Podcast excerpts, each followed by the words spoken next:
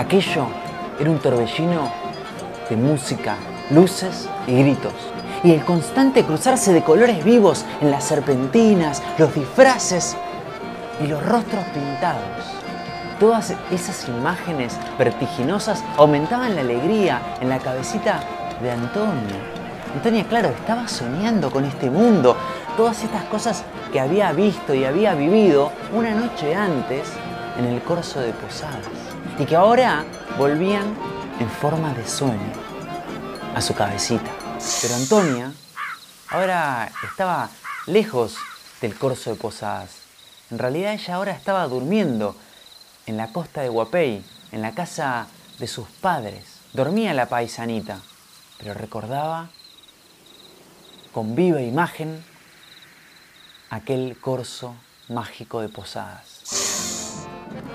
Los colores eran vivos en el sueño de Antonia y volvía a recordar todo como si estuviera pasando. Ahí, al lado de ella, estaba de nuevo ese joven alto y bien vestido que según su prima Florencia era segundo comisario de Guaira. Aquel hombre le hablaba con una entonación extraña, claro, porque era de Buenos Aires, una entonación porteña. Le hablaba con palabras de amor, palabras románticas. Bien se lo merecía ella con sus 20 años frescos, con sus ojos negros y profundos, con sus labios carnosos. De repente un grupo de máscaras, bailando, saltando, silbando con trompetas, los separó por un momento. Qué, gracia le hacían las mascaritas a Antonia, pero no todas las máscaras le hicieron reír. Hubo una máscara que le inquietó. Llevaba un hábito blanco y una máscara bastante perversa que se la quedó mirando. Sintió Antonia como su piel se erizaba. Pero las mascaritas se alejaron y allí volvió Enrique, el hombre, el apuesto hombre bien vestido de Buenos Aires, con un ramillete de flores y un sinfín de frases apasionadas, frases románticas que le enamoraban cada vez más.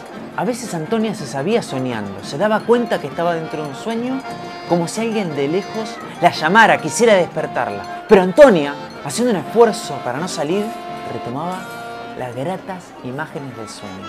El corso seguía, las máscaras seguían, la serpentina volaba y los ojos de aquel joven apuesto Enrique se reflejaban en los suyos. Todo era fantástico, todo era mágico, todo era romántico. Pasaba frente a ellos un coche suntuoso tirado por espléndidos caballos. En él iba sentado una mujer regiamente vestida con un traje rojo y dorado. Pero era una mujer pálida, con un rostro sin antifaz, con una expresión maléfica. Los miró largamente y Antonia sintió un escalofrío al ver esa mirada cruel e inmóvil posarse en sus ojos.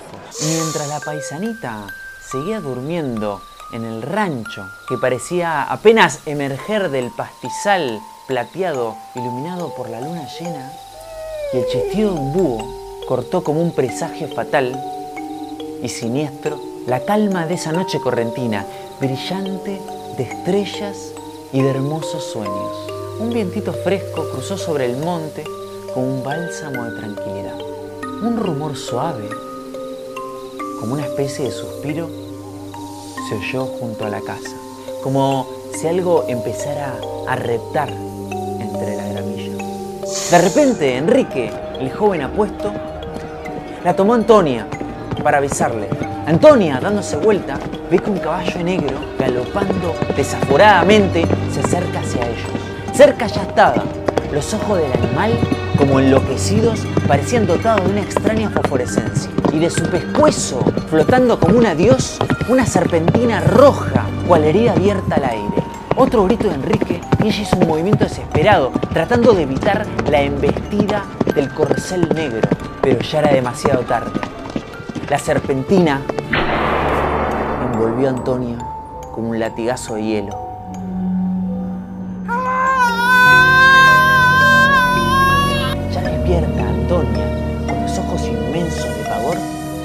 Contempló extática la víbora de la cruz.